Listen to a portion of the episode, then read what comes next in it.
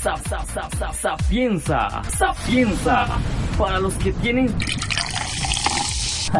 sede conocimiento de, de, de México.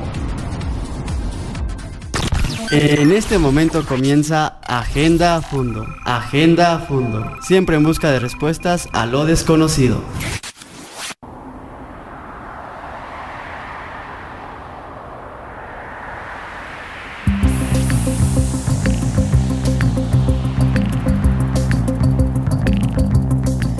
Tal amigos de Sapienza Radio? Les habla Carlos del Ángel y estamos en un episodio más de este programa Agenda Fondo, programa donde hablamos cada miércoles en punto de las 12 horas de temas de conspiración, misterios, mitos y otras realidades que pues eh, invaden nuestro mundo. Eh, le doy la más cordial bienvenida a todos ustedes y también a quienes forman parte de eh, pues este equipo de trabajo. En las en los controles está Eric. Bravo, bravo, bravo. Muchas gracias y también me acompaña por aquí Fer. Bravo. Que ustedes lo escuchan lo escuchan todos los días viernes a las 12, ¿verdad? También en GeoNews. Así es que pues muchas gracias, bienvenido. Y bueno, pues también les mandamos un saludo a nuestros demás eh, compañeros por ahí, a, Jen Hernández, también a Fer, a, a, Luis, Luis Morales, porque luego dice que le llamen Luis. Luis Morales, le mandamos un saludito también, también a Vale por ahí, a Eva que por ahí está también en otros proyectos y bueno, pues les recordamos que tenemos nuestras redes sociales, nos pueden escribir directamente a Facebook. Eh, estamos como Sapienza Radio, en Twitter estamos como Sapienza México y también nos pueden mandar sus mensajitos a través de WhatsApp al 55 45 60, 61 35 86. Ahí nos pueden escribir sus comentarios, ideas críticas, sugerencias eh, sobre nuestros programas, sobre estos temas que tratamos y también pues sugerir algún tema que quieran ustedes que investiguemos, eh, que quieran escuchar ustedes por aquí. Así es que pues eh, vamos nosotros a nuestro primer corte ya para comenzar con este tema del día de hoy, que si ya nos siguen en redes sociales, ya lo vieron, vamos a hablar sobre el Triángulo de las Bermudas. Y alguna nota, una nota que tenemos ahí bastante interesante que está empezando a circular y se está haciendo ya viral. Eh, vamos al corte entonces para hablar después de todos estos temas. No se despeguen, nosotros continuamos aquí en Agenda a Fondo a través de Sapienza Radio.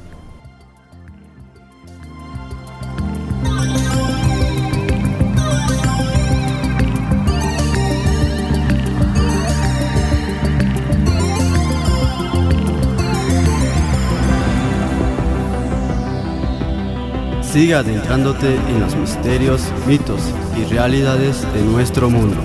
Continuamos en Agenda Fondo, solo a través de Sapienza Radio.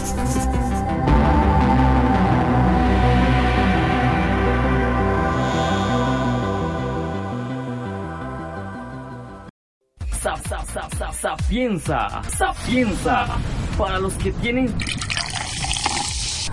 sede conocimiento de, de, México.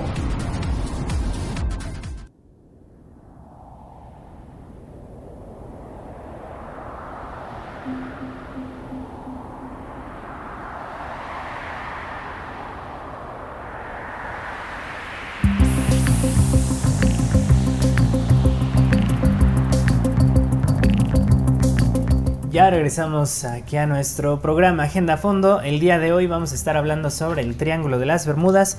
Pero antes vamos a comentar una, una nota que, que, como les mencioné, se ha vuelto bastante viral en los últimos días. Esto sucedió en la India.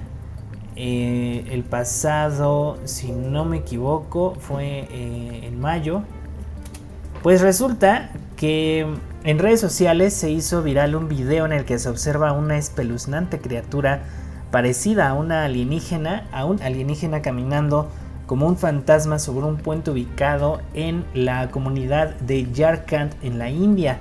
En las imágenes se ve a un par de motos pasar a un lado del supuesto ser o alien, mientras la criatura continúa caminando con cierta tranquilidad y los observa. La criatura de color blanco con cabeza ovalada y largas extremidades camina y se detiene cuando escucha las motocicletas detrás. Mira a los conductores y su larga y espigada figura se inclina un poco hacia adelante y después de unos segundos continúa su andar. Resulta que esto lo hizo viral eh, un usuario en Twitter que se llama Ashuto Wat, eh, Gautam. Eh, y bueno, pues postea prácticamente el video. Las autoridades locales informaron que nadie ha reportado la aparición y ni siquiera han solicitado una consulta de información sobre lo que pudo haber ocurrido la noche cuando fue grabado el video, por lo que no se, por lo que no se ha iniciado una investigación sobre la supuesta aparición del alien. Una mujer que pidió mantenerse en el anonimato declaró que ella y sus conocidos han estado recorriendo la ruta durante años han ido por la mañana y por la noche y a veces incluso en la madrugada y nunca han visto nada extraño. Ante la falta de información y eh, por el revuelo que ha causado el video en la India, las autoridades han pedido a personas, a la persona que grabó las imágenes, así como a quienes vieron a la criatura reportar el hecho, pues la veracidad de sus imágenes es cuestionable. Eh, ¿Por qué no hay quejas ni consultas si solo se trata de imágenes generadas por computadora? Cuestionan las autoridades de Yarkand. La aparición de este extraño ser ha generado un sinfín de preguntas en redes sociales e incluso ha inquietado a los internautas quienes creen en el fenómeno. Pues resulta que bueno, si vemos el video, justamente se alcanza, se alcanza a observar eh, sí como esta, pues este ser camina por la orilla de, un puente eh, donde pues eh, pues es, de noche y están pasando unas motocicletas ahí. unas, unas personas que están en las motocicletas pues se separan, eh, se paran y alumbran con, la, con las luces de la motocicleta a este ser. Y en ese momento es cuando el ser pues se queda parado y pues voltea, voltea a verlos. El primer motociclista que pasa ni siquiera parece que no se da cuenta o de hecho pasan dos. Eh, no, como que no se dan cuenta y pues se quedan nada más ahí este, eh, dos, otros dos motociclistas que están detrás. Entonces, pues justamente la imagen que podemos ver en este, pues en este video es como el, aparentemente alien está pues, pues completamente desnudo. Eh, obviamente no se le ven sus partecitas pero, eh, pero sí se ve que, pues es todo, eh, está todo desnudo, eh, la piel es como una piel blanquecina, blanquizca. Em, y bueno, sí voltea, se, se, queda parado, voltea a verlos, y, pero no hace nada. No hace nada, y los, motociclistas, los motociclistas tampoco hacen nada, o sea, como que no, no presentan así como que, que estén asustados o o, sí curiosos obviamente porque pues se quedan alumbrando con las motocicletas a, este ser pero no se ven asustados. Yo, creo que la mayor la mayoría de nosotros pues sí estaría un poco asustado no por lo que está viendo pero eh, pues no sabemos hasta ese momento qué, puede ser qué puede ser. Así que este pues vean el video. Vamos a dejar el video ahí en la página de, de, de, de sapiensaradio.com ahí este, para que ustedes la puedan observar y pues den sus propias conclusiones, comenten ahí este, qué les parece este, este video, pero bueno, eh, de hecho esta persona que, que puso este tweet pues eh, hace referencia a la NASA y a otras entidades, a la BBC también, a una cadena de televisión y a un periódico para que pues eh, investiguen estos 13 segundos, más bien estos segundos en el segundo número 13 del video, eh, pues que analicen qué es lo que puede estar pasando ahí. No sabemos, eh, como bien les menciono, qué es, pero pues sí se ve medio tenebroso. A mí, a mí me daría miedo, o sea, estarlo viendo ahí. De repente que se quede parado y te voltea a ver fijamente a los ojos. ¿Qué tal si este controla tu mente? Bueno, ahí está la teoría, ¿no? De que los eh, extraterrestres pueden comunicarse contigo mentalmente. Y este, pues bueno, ese es el video que tenemos eh, y que vamos a, subir para ustedes ahí en, las redes sociales de Sapienza. Y pues ahí coméntenos qué opinan sobre este video y pues ahí vamos a estar leyendo sus comentarios.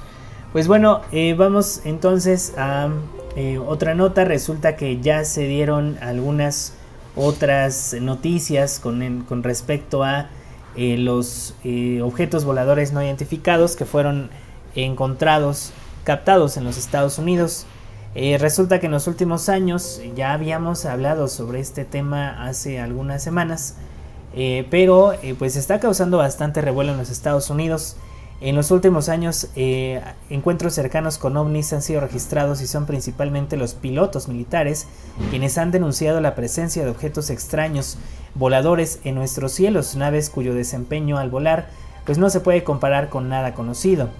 Como se muestra también en los videos que hemos estado viendo, eh, grabados con la cámara infrarroja de un avión F-18 de la aviación naval cerca de las costas de San Diego, California, la extraña nave tiene forma ovalada, lisa y le llaman tic-tac eh, por su parecido a una pastillita de menta.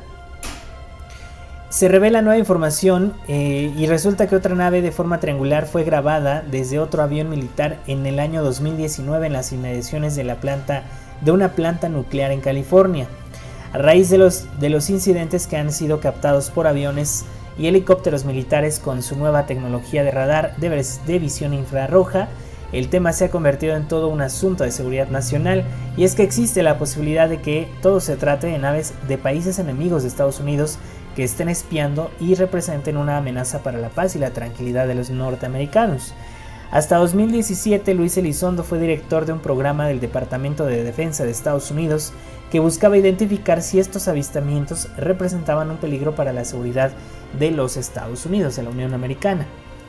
Eh, de hecho, hay, una, hay un tuit que dice el, ex jefe de programa de identificación de amenazas aeroespaciales del Pentágono, Luis Elizondo, sostiene que los ovnis están fascinados con la energía nuclear. Han interferido varias veces con las capacidades atómicas estadounidenses. Esto se publicó en el Washington Post y también en la página de RT del gobierno ruso.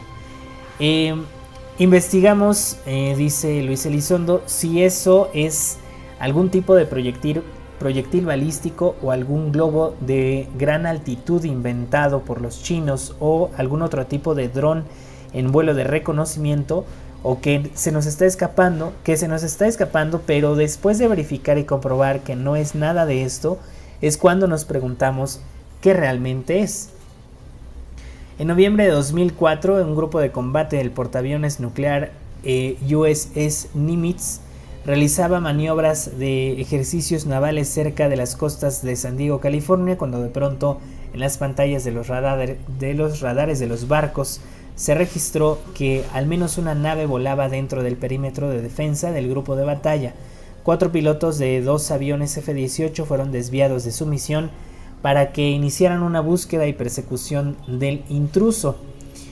Eh, tremenda sorpresa se llevaron los pilotos al detectar eh, un objeto al que por su aspecto le llaman tic-tac, volando a velocidades que ningún otro avión conocido en el mundo puede volar. Tras hacer varias maniobras, uno de los pilotos, el comandante David Fryer, logró asegurar en su mira al extraño objeto y grabarlo mientras la extraña nave hacía maniobras que ningún avión conocido puede realizar. Tampoco se pudieron detectar alas, motores, superficies de vuelo, ni siquiera el área donde, por donde salen los gases de la propulsión y la nave parecía jugar con los pilotos navales, quienes no podían salir de su asombro. Pero pues al igual que este avistamiento, docenas de encuentros cercanos están ocurriendo prácticamente a diario, además del video pues la Marina dio a conocer imágenes de otras naves que han sido captadas por sus pilotos. Pues bueno, amigos, eh, díganos qué opinan sobre este, sobre este tema en particular. Eh, ¿Qué creen que es lo que estén observando las naves y los barcos de la Armada de los Estados Unidos? Y no solo ellos, de hecho hay eh, varios avistamientos. El de los más conocidos de la Armada de Brasil, el ejército de Brasil en un sobrevuelo nocturno logró captar un objeto volador no identificado que iba a un lado de ellos. De hecho ya hablamos de él en alguno de nuestros programas de la temporada anterior. Y también, también hablamos de el evento que ocurrió con el ejército mexicano en una eh, operación también que se hizo eh, en, vuelos de reconocimiento.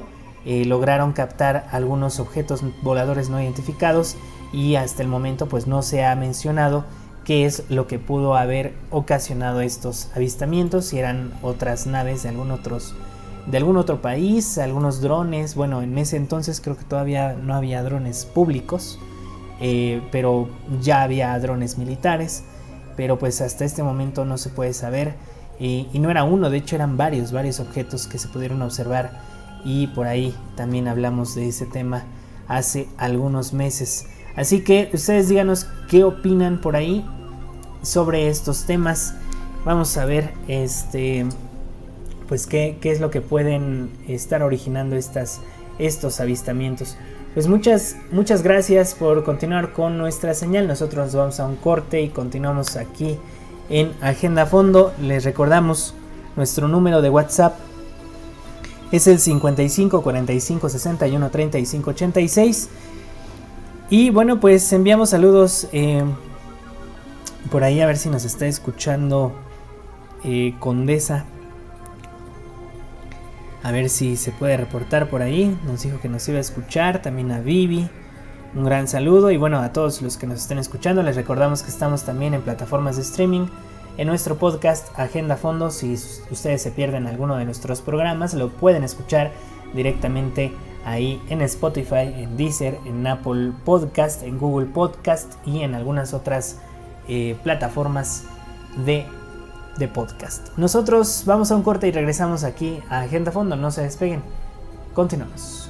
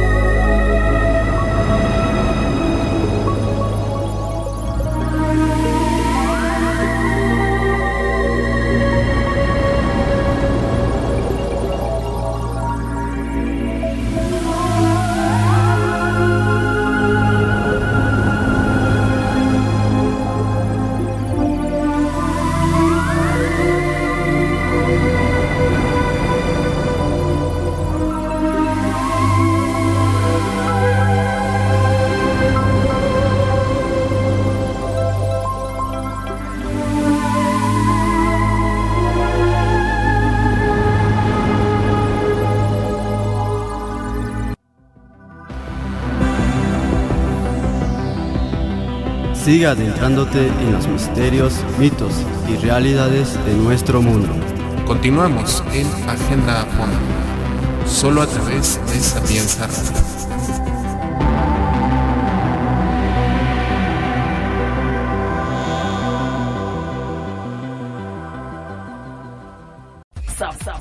Sapienza, sapienza, para los que tienen sede de de, México.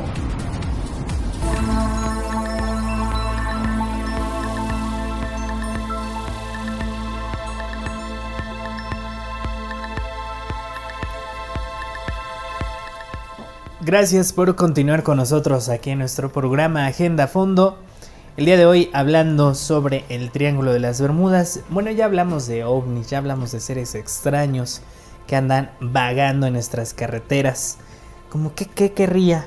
Yo creo que andaba perdido. Estaba buscando un autobús en dirección a su planeta. No sabemos qué estaba eh, pensando este ser al caminar desnudo por la carretera de noche. Pero bueno, los dejamos a criterio de cada quien. Pero en esta ocasión vamos a hablar sobre el Triángulo de las Bermudas y es que en algún momento de nuestras vidas pues hemos escuchado, oído hablar sobre el Triángulo de las Bermudas, una, un lugar eh, muy enigmático, incluso hemos eh, hacemos referencia a él cuando algo pues se ha desaparecido, ¿no? Así como que ah, se lo llevaron al Triángulo de las Bermudas, ¿no? Eh, pero, eh, ¿qué, realmente sabemos del Triángulo de las Bermudas y desde cuándo? Me acompaña Fer. Le voy a hacer una pregunta aquí a Fer, una pequeña entrevista. Si tú me permites, ¿eh? Este, ¿desde cuándo más o menos sabes del Triángulo? Desde que tengo conocimiento. ¿Sí? Sí. O sea, desde que eras un párvulo. Ajá. Sí, porque siempre había existido como películas o algunas referencias en libros. Entonces ya más o menos se tenía una idea, ¿no? De lo que, lo que es el Triángulo de las Bermudas. Y cuando, eh, bueno, digamos, el Triángulo de las Bermudas se hace famoso principalmente por películas, por historias, pero obviamente por películas. Algo así que hayas visto relacionado a... Pues alguna vez estuve una serie de reportajes en la cual hablaban de ciertos casos de desapariciones, principalmente de barcos. Luego ya fueron como especie de, de, aviones. Inclusive se hablaba de un sobreviviente que había visto una especie de vórtice en el cual viajó más rápido de lo que su avión era capaz. Ajá, cierto, cierto. Me acuerdo que Parece que ese, ese episodio viene en History Channel, en alguno de sus programas. Bueno, yo lo vi ahí.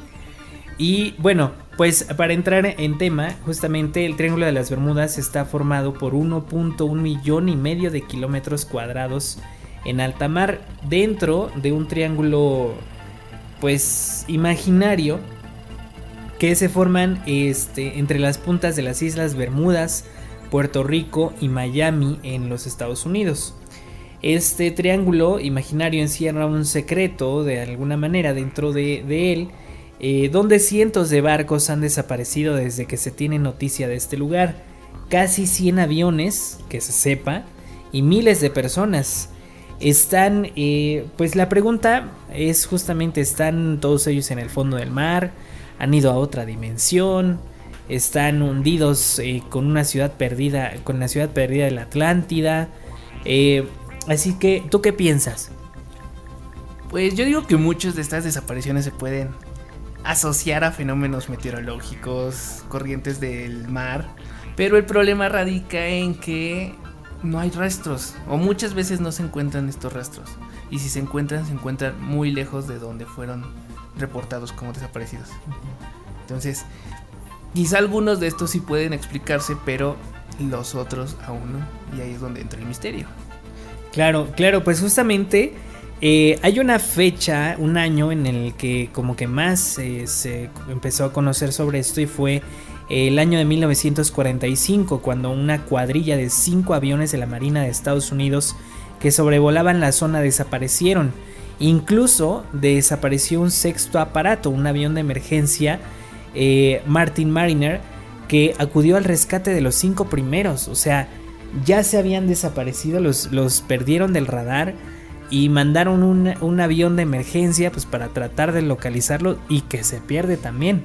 Entonces, eh, desaparecieron 27 personas en esa ocasión sin dejar rastro. La última comunicación que se tuvo con ellos fue pues donde uno de los miembros aseguró que estaban completamente perdidos y que no sabían qué rumbo tomar.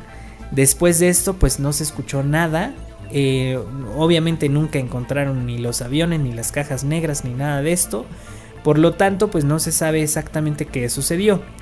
Lo, que se, se ha dicho por mucho tiempo es que es una zona donde los instrumentos pues dejan de funcionar correctamente, donde las brújulas empiezan a girar eh, pues sin control y pues justamente la primera noticia escrita que se tiene también es del año de 1950, cinco años después.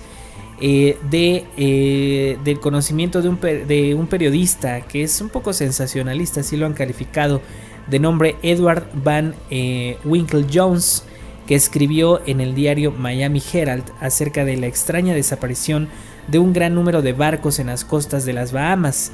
Dos años después se sumó a este misterio, a, eh, este misterio el escritor George X. Sand, que aseguró que, en la zona había unas misteriosas desapariciones marinas y más adelante en el año de 1964 la revista de artículos de ficción Argnosy Magazine eh, publicó un, completo artículo titulado El mortal Triángulo de las Bermudas, en el que hablaba de extrañas desapariciones, fenómenos paranormales y misterios que hacían que quien navegara en esas aguas automáticamente pues desapareciera. Pero, pues, ¿qué es este lugar? Resulta que eh, es un lugar de paso muy frecuentado por barcos y aviones que viajan desde el continente americano hacia Europa o viceversa. Sus fuertes vientos y las corrientes del Golfo hacen que tanto la navegación con los vuelos sean más rápidos, eh, como también los barcos obviamente terminen eh, de alguna manera a veces desviándose por motivo de, estos efectos. En una especie de atajo o ruta rápida es lo que han reportado por lo menos los aviones al viajar hacia Europa. Como ya sabemos, cuanto mayor es el número de embarcaciones o aviones que pasan por ahí, mayores son las probabilidades de que pues, les pasen algo. Existen diversas teorías, todas sin demostrar evidentemente, eh, que pretenden explicar el fenómeno que ocurre en esta zona y algunas de ellas pues, pues hablan incluso de hasta un agujero negro. Eh, si bien es cierto que los agujeros eh, negros existen, pues hay toda una teoría desarrollada por numerosos científicos, entre ellos el famoso Stephen Hawking, en que dice que es improbable que en esa zona haya uno. ¿Por qué? Pues porque un agujero es una eh, región infinita del espacio en la que la masa concentrada es tan potente que nada se escapa a su control. Es decir, si existiera un agujero negro en las aguas o el cielo en esa zona, lo que pasara por ahí desaparecería sin excepción. Si hacemos caso a esta teoría, eh, un barco que haya quedado varado en las aguas del Triángulo de las Bermudas traspasaría pues, esa puerta al resto del universo y le podrían suceder eh, tres cosas. Se congelaría irremediablemente, se haría cenizas en un instante o traspasaría las leyes de la física conocidas y se teletransportaría a otro punto del universo en el que no pasaría absolutamente nada. Esta teoría es muy improbable puesto que nada escapa al campo gravitatorio de un agujero negro, por lo que tampoco habría ni agua, ni tierra, ni nada en esa zona.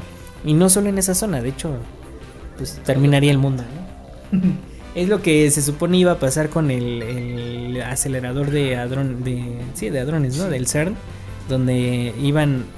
Sí crearon al final, ya no supe, si crearon un micro agujero negro Nunca se supo, pero, pero sí se oyó esa noticia, ¿no? De que nos íbamos a extinguir si todo se salía de control. como, como el Doctor Octopus cuando está con su sol. Sí, exactamente, pero esta teoría de que hay un agujero negro, pues sí suena un poco. Un poco extraña o extravagante, porque como dices, no habría materia ahí, todo estuviera saliendo y tendríamos detección, no sé, de radiación o de algunos chorros de materia que a veces logran expulsar los agujeros negros. Entonces sería detectable por nuestros instrumentos. Claro, claro. También otra teoría eh, que no sé si la tenemos aquí en la lista es sobre los agujeros de gusano. Eh, hablando de los agujeros de gusano, este, son alteraciones en el campo gravitacional. Em, eh, ¿Sería factible un agujero de gusano también dentro de nuestro planeta? Entonces ahí estarían saliendo cosas. Ajá, porque se supone que un agujero. Bueno, es que no sé. Más bien, un agujero de gusano es este portal hipotético en el cual puedes entrar y salir en otra parte del universo. Pero, insisto, todos estos cuerpos necesitan, o más bien se manifiestan a través de radiaciones a través de ondas electromagnéticas, de rayos X. Y que yo lo sepa, no se ha detectado eso en la zona del Triángulo de las Bermudas. Sí, solamente, bueno, solamente tenemos alteración de magnetismo. Sí, y eso pues se puede explicar por tormentas eléctricas que son muy comunes en esa parte. Así es, así es. Bueno, otra de las teorías es que es la zona eh, donde aparentemente hubiese existido la Atlántida. Y esto es demasiado suponer porque ni siquiera se ha demostrado que la Atlántida exista. Sabemos que esta ciudad continente, gracias, eh, bueno, sabemos de, su existencia aparente por eh, Platón, en, en sus libros, bueno, sus diálogos Timeo y Critias, en el que los atlantes eh, perdían la soberanía de la tierra de la mano de los atenienses, sin duda superiores a ellos. Esta teoría siguió, eh, la siguió el psíquico Edgar Casey, asegurando que los atlantes tenían una tecnología súper desarrollada, consistente en cristales de fuego que literalmente lanzaban rayos y obtenían energía. El experimento les salió tan mal a los atlantes que su maravillosa isla terminó hundida, y el poder de estos cristales eh, que seguiría activo hoy en día eh, interfiere con los aparatos tecnológicos de barcos y aviones. Este señor Edgar Casey, de hecho, este, hizo ahí varias declaraciones. Él tenía de alguna manera eh, se hacía auto, autohipnosis y él decía que conectaba una parte del subconsciente y bueno, por medio de esto este, se empezaron a, hacer varias declaraciones de su parte. De hecho, hay un, me parece, hay un museo con, con todos los reportes de, de, cada vez que tenían este tipo de, de sesiones. Y en algunas ocasiones, pues no sabemos si fue la coincidencia o fue, pues es verídico esto. Pero pues él decía que, que, por ejemplo, dónde se podrían encontrar yacimientos de petróleo en aquel entonces él empezó a hablar también de utilizar clavos en las, eh, pues en las fracturas y a partir de él, de hecho, fue que se comenzaron a utilizar los clavos para eh, tratar de, enmendar estas, las, fracturas de hueso. Eh, pero bueno, algunos otros datos, incluido pues todo esto, ¿no? Hablar sobre la Atlántida. Otra teoría es monstruos marinos. Monstruos marinos que que literalmente son mitología, porque conocemos de los monstruos marinos más, eh, de los por lo menos tres conocidos, o al menos que yo tengo conocimiento, está el Leviatán, ¿no? Que era como una ballenota, ¿no? Sí, como una ballena, ¿no? Ajá. Y también este, el Kraken. Que ese era un calamar. Era un calamar, un calamar gigante. El otro era... Bueno, es, que no, eh, no serían como monstruos, eh, pero las, las, sirenas. las hidras, las de Ah, las sí, también. Sí, sí, sí. También, también. El monstruo del lago Ness. Pero ese está en el lago Ness. ah, bueno, ese está en el sí, ese sí. pero bueno, conocemos por lo menos al Kraken, ¿no? Un monstruo marino de proporciones gigantescas que devora todo lo que se pone frente a él. Pues resulta que este y otros como él eh, habitarían las aguas del Triángulo de las Bermudas, comiéndose literalmente todo lo que se pone ante sus fauces. Esta leyenda pudo venir del avistamiento por parte de marineros y piratas de calamares gigantes de 14 y 15 metros de longitud que habitan aguas profundas en alta mar. El resto pues es leyenda, ¿no? Del que se tragan los barcos y todo esto. Hay una teoría, de hecho, bueno, no es teoría, a ver si lo mencionamos más adelante, sobre una bola de fuego que vio Cristóbal Colón ah, en, en, uno de sus viajes. Sí, sí, sí, sí, también lo había visto. Eh, de hecho, bueno, obviamente eh, si más o menos trazamos la ruta de Cristóbal Colón, pues justamente pasa por la orilla de, del, triángulo. De hecho se adentra, ¿no? Porque la mayoría de las Bahamas está dentro del Triángulo de las Bermudas. Y llegó a las Bahamas durante su primer viaje. Cierto, cierto. O sea, tendremos que trazar bien el triángulo en el mapa, pero sí creo que sí, sí lo cruza. Sí lo cruza, aparentemente. Y este, pues justamente él, él ve una bola de fuego que dice que choca contra, contra la superficie marina y pues se da aparentemente en esta región. Entonces, este, pues no se sabe justamente si es parte de lo de, de pues de toda esta todos estos mitos sobre el Triángulo de las Bermudas. Otra teoría también improbable es que la zona, la zona del triángulo es una estación extraterrestre en la que los ovnis se apropian de personas para llevárselas a sus planetas para estudiarlos. Las teorías más alarmistas aseguran que los extraterrestres nos estudian con el fin de saber cuál es nuestra tecnología y nuestras habilidades para después usarlas en nuestra contra e invadirnos. De las más amables dicen que los extraterrestres se apropian de personas en esta zona estacional con el fin de salvar a la humanidad del gran holocausto final. Em, y bueno, pues pues esa es una de las teorías también. Eh, y bueno, pues aquí terminamos con las mitologías. Nos vamos a un corte nosotros y vamos a regresar ya pues con algo más realista, ¿no? A ver qué está sucediendo, qué puede estar sucediendo en esta región. Escríbanos, escríbanos su, opinión, déjenos ahí sus comentarios sobre este tema y pues leeremos ahí sus comentarios o responderemos a través de redes sociales. Nosotros continuamos aquí en Agenda Fondo a través de Sapienza Radio.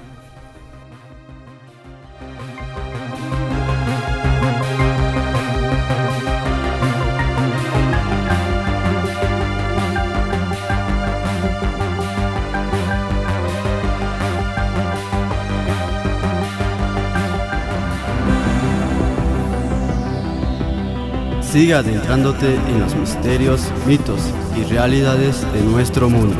Continuamos en Agenda Fondo, solo a través de Sapienza Radio.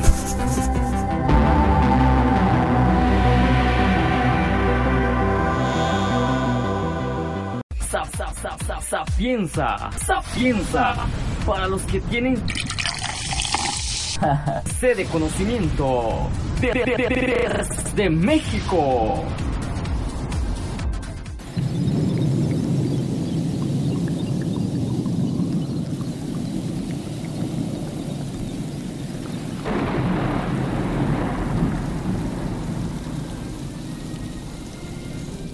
Gracias por continuar con nosotros aquí en nuestro programa Agenda Fondo, hablando el día de hoy sobre el Triángulo de las Bermudas.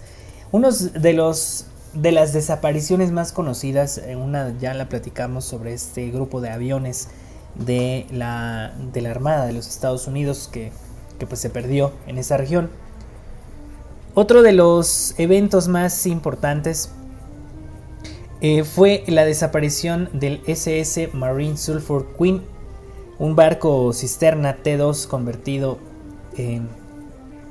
Que, pues transportaba eh, azufre fundido junto con 39 tripulantes. Desapareció cerca de la costa sur de Florida. La última noticia que se tuvo de él fue el 14, no, el perdón, el 4 de febrero de 1963, cuando envió un mensaje de radio de rutina. Al no recibir más comunicaciones, enviaron equipos de búsqueda para localizarlo. Después de más de dos semanas de búsqueda, el equipo de rescate solo encontró algunos fragmentos de restos y salvavidas. Eh, otros de los em, de las desapariciones importantes eh, se dio también en em, a ver, a ver, ya, ya me perdí. Este bueno, se ha dado con distintos barcos y aviones en esa región. Lo que dicen, lo que dicen mucho es que, eh, bueno, por lo menos así lo, pinta eh, algunas de las historias, es que se ve una neblina amarillenta. Eh, es, eso sí, como que se escuchaba un poquito más. De hecho, hace un momento antes de entrar al programa estábamos platicando aquí con Fer eh, sobre el caso de un piloto que viajó desde las Islas Bermudas, si no me equivoco, a este a Florida. Él agarró, era una avioneta, ¿no? Ni siquiera era un avión, no era un avión grande, era una avioneta. Agarró su avioneta y él decía, pues es que el viaje de un punto a otro es, no sé, de una hora, vamos a suponer. Y en el momento en que él va en sobre el Triángulo de las Bermudas, comienza a ver esta neblina amarillenta, eh, comienzan sus instrumentos a pues descontrolarse, eh, no sabe qué está pasando y él dice que siente una opresión en el pecho. Él dice que, comienza a sentir como, como la, presión pues eh, justamente le, le, hace que le falte un poco la respiración, pero que de un momento a otro él siente como si, como si algo lo hubiera expulsado, digamos, ¿no? Y en ese momento, en ese momento, resultó que él ya estaba llegando a las Bermudas. Eh, y el, viaje, en vez de durar una hora, duró 30 minutos, punto, ¿no? Eh, pero, pero justamente él, sobrevive, digamos, a, esta región y pues eh, vivió, vivió para contarlo. Esto sucedió, si no mal me equivoco, sucedió como en el 2004. Pues fue un por ahí más o menos. Desde entonces, eh, yo creo que las, la mayor cantidad de desapariciones se da entre los 40 y los años 70. De ahí para acá no ha habido eh, reportes, digamos, importantes, por lo menos no en, nuestra, época, que es, digo, no, queremos que se desaparezca la gente, ¿verdad? Pero pues podríamos tener algún caso reciente, ¿no? Digamos, si, si, si hubiera la oportunidad, eh, ¿qué pensaría? ¿Qué pensarías, Fer, sobre que de repente nos llegue una noticia así de desapareció un barco de pasajeros con tantos... Ya me atoré aquí. Ya. ¿Qué pensarías tú? Yo creo que lo primero que piensas es en cuestiones no tan sobrenaturales. Ahí es cuando vas descartando hipótesis. Ya sea... ¿Ves un fallo en el sistema del barco? También se puede hablar, y sería un buen tema, estas las famosas olas errantes. Estas grandes olas que viajan alrededor del planeta y que han hundido barcos y ya se tienen registradas. Entonces también podría ser una zona en la cual las olas errantes pueden afectar a, los, a los barcos principalmente. Claro, claro. Pues dentro de las explicaciones lógicas que podremos tratar de encontrar, pues son los errores humanos, ¿no? Estos eh, fallos tecnológicos eh, de pues, instrumentos de navegación mal utilizados, eh, que de repente pues, yo creo que podría, podría ser por ahí. la, situación es que, ¿por qué en ese punto? O sea, podemos conjuntar a lo mejor distintas teorías eh, por hablar de la meteorología, eh, no sé, las corrientes marinas, y que se junte justamente con que el piloto ya no pueda controlar la nave o ya no se pueda controlar el barco y bueno, pueda venir una ola gigante y, hundir el barco. Pero tampoco se han encontrado restos en el fondo del mar. No sé. No, no, o sea, ah, no, no, no, fue, no fue pregunta. No. No, entonces sí está como muy, muy complicado. Porque si pensamos en eso, que fueron errores humanos o cuestiones meteorológicas, tú esperas encontrar un resto para estudiarlo. Y aquí no hemos tenido nada.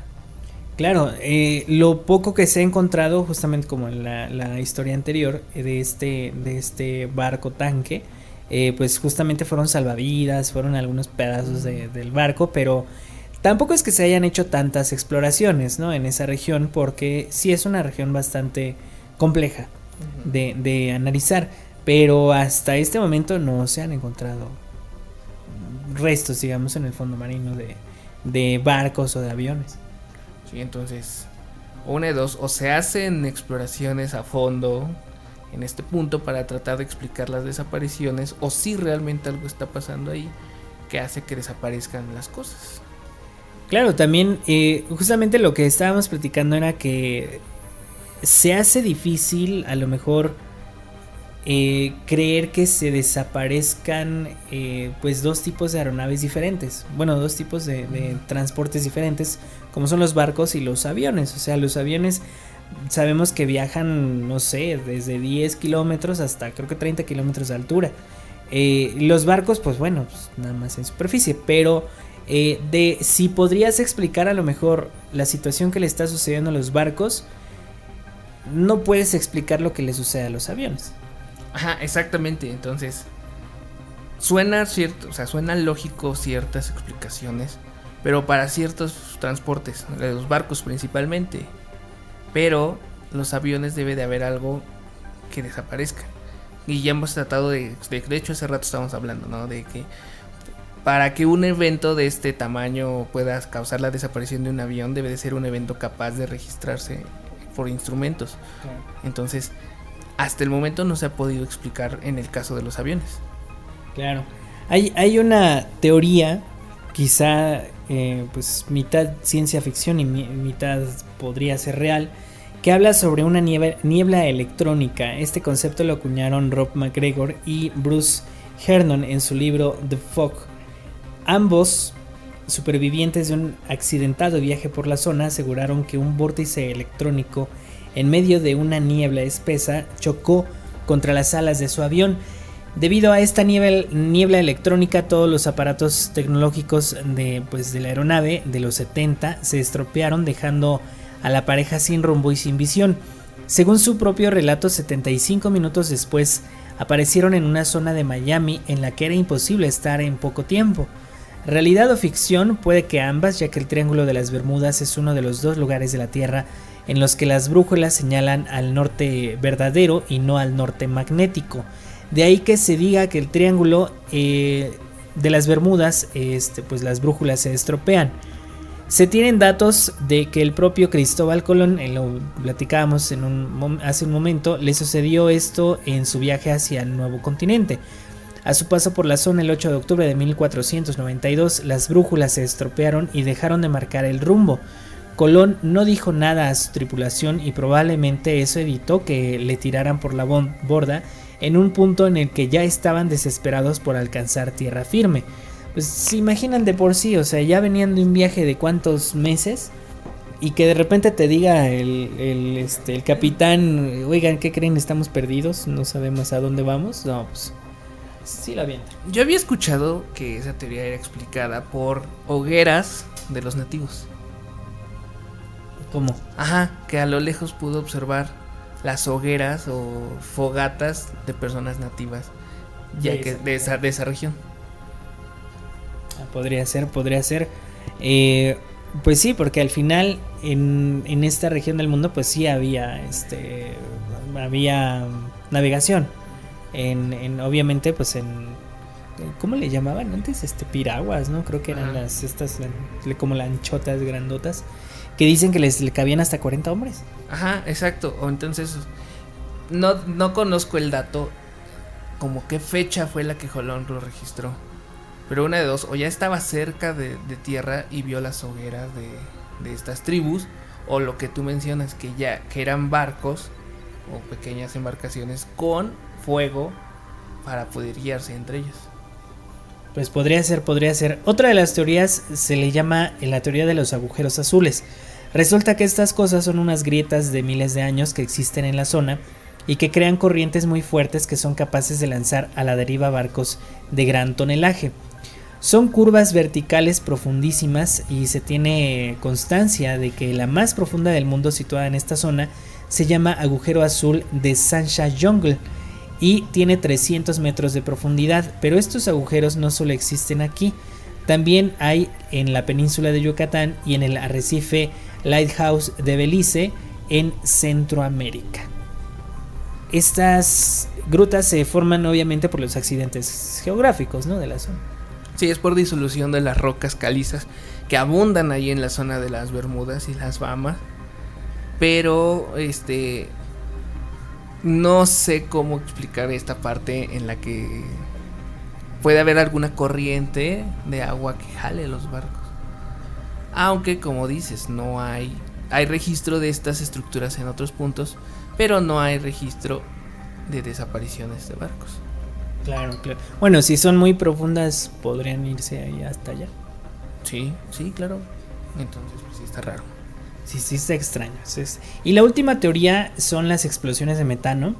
Una, un reciente descubrimiento de, de, este mismo año en las aguas de Noruega puede aportar pues una nueva teoría respecto al Triángulo de las Bermudas. En esta zona, en unos cráteres muy profundos similares a los agujeros azules, habría grandes concentraciones de gas metano.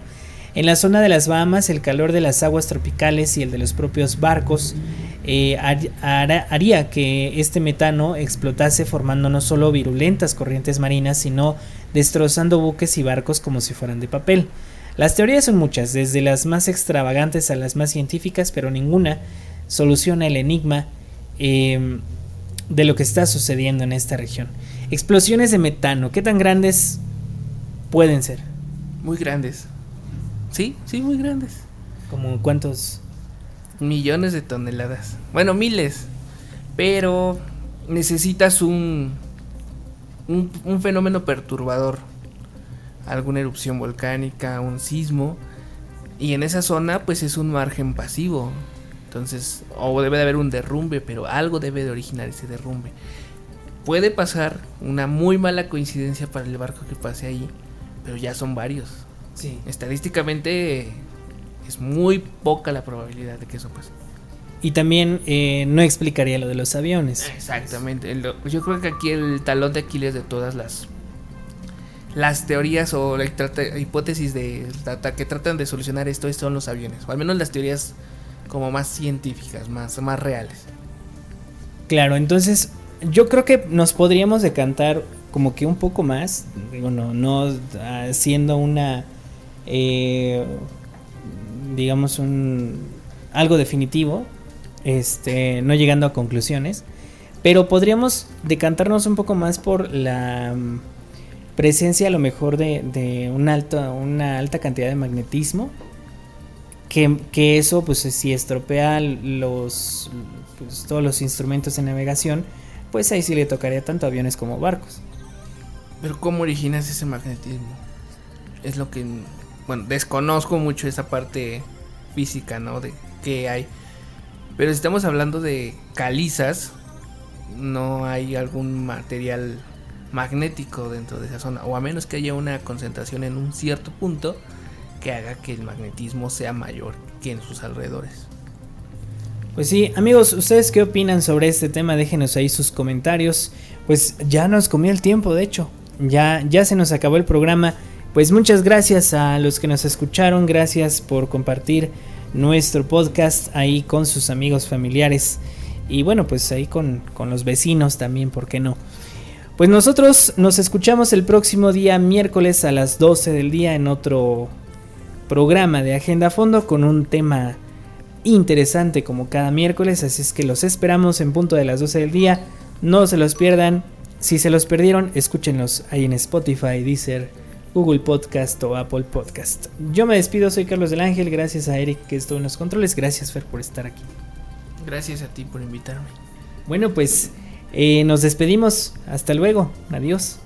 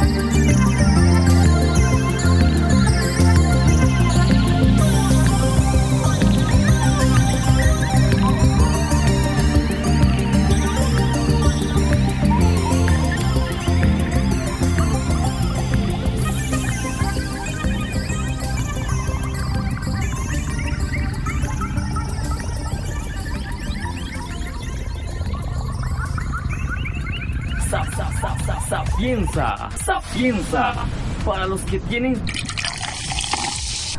sede conocimiento de, de México.